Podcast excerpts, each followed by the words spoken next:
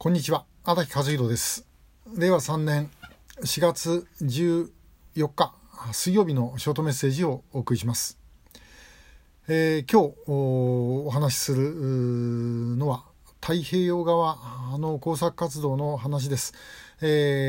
たびたび言ってきてることですけども皆さんそれでも拉致っていうと日本海側の海岸を歩いていたら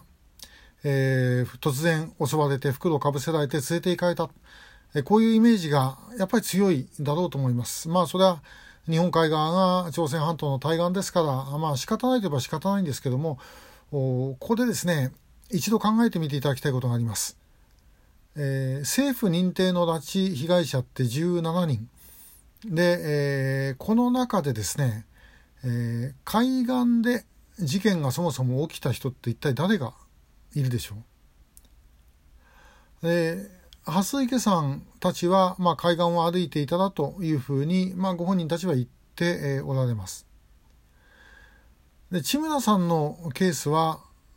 海岸じゃないですよね少なくともあの小浜公園の展望台、えー、というふうに、まあ、ご本人は言っておられますけどもいずれにしても海岸ではないです。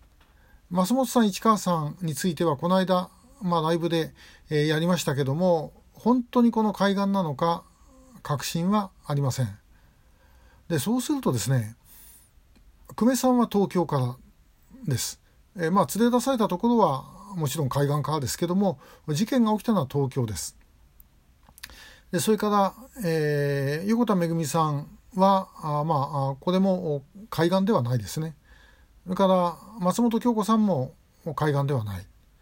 で、アベック・ラチの3人も海岸かどうかかなり怪しい、あるいは、えー、海岸ではない。で、えー、田口八重子さんもこれは東京での事件です。それから田中稔さんは神戸の事件です。で、えー、原忠明さんは大阪の事件です。有本恵子さんはヨーロッパ。石岡さん松木さんもこれもヨーロッパですよね。でいろいろ考えていくと結果的にですね海岸でやられた人って間違いなくこの人海岸だって誰もいなくなっちゃうんです。まあ、強いて言うならあの富山県の高岡で、えー、拉致未遂やりましたこれはまあ海岸でというふうに言えば海岸でなんですけどもそれ以外では断言できる海岸というのはないということです。で逆に 東京にしろ大阪にしろ神戸にしろ、まあ、みんなあの太平洋側ですね、えー、そっちで事件が起きてると。かえってその方が可能性は高かなかったんだろうか。でこの間のあの、えー、茅ヶ崎のホテルパシフィックの事件あれもだからもちろん日本海側ですねで、え実はまだ今日の時点では申し上げられないんですがこの間伊豆の調査をやりまして、えー、大屋敷正幸さん以外にもいろんなケースで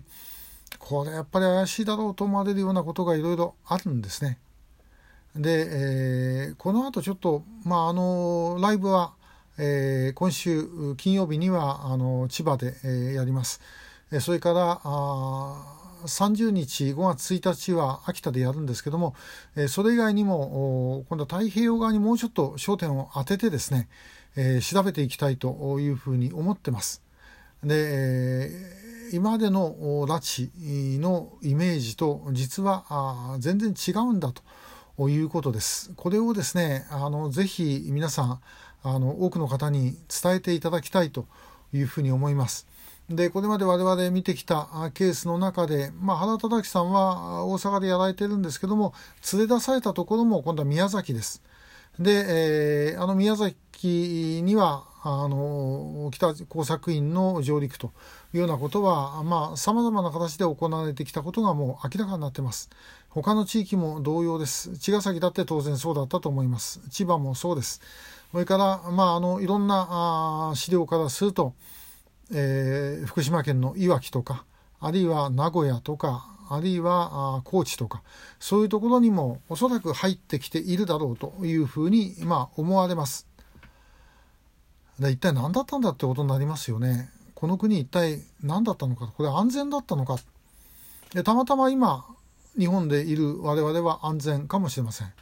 でも安全でなかった人がいてその人たちのことを一切切り捨ててしまっているとしたらこれ全然安全でも何でもないということになるんではないでしょうか。ひょっとしたら日本海側の海岸でというイメージ作りというのはそこを隠すためのものだったんではないかなというようなことすら私たち思っているところです。えー、深い闇がこの拉致事件にはあります。えそれ改めてさらにこれから調べていきたいと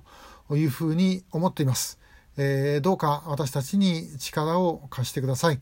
え、今日もありがとうございました。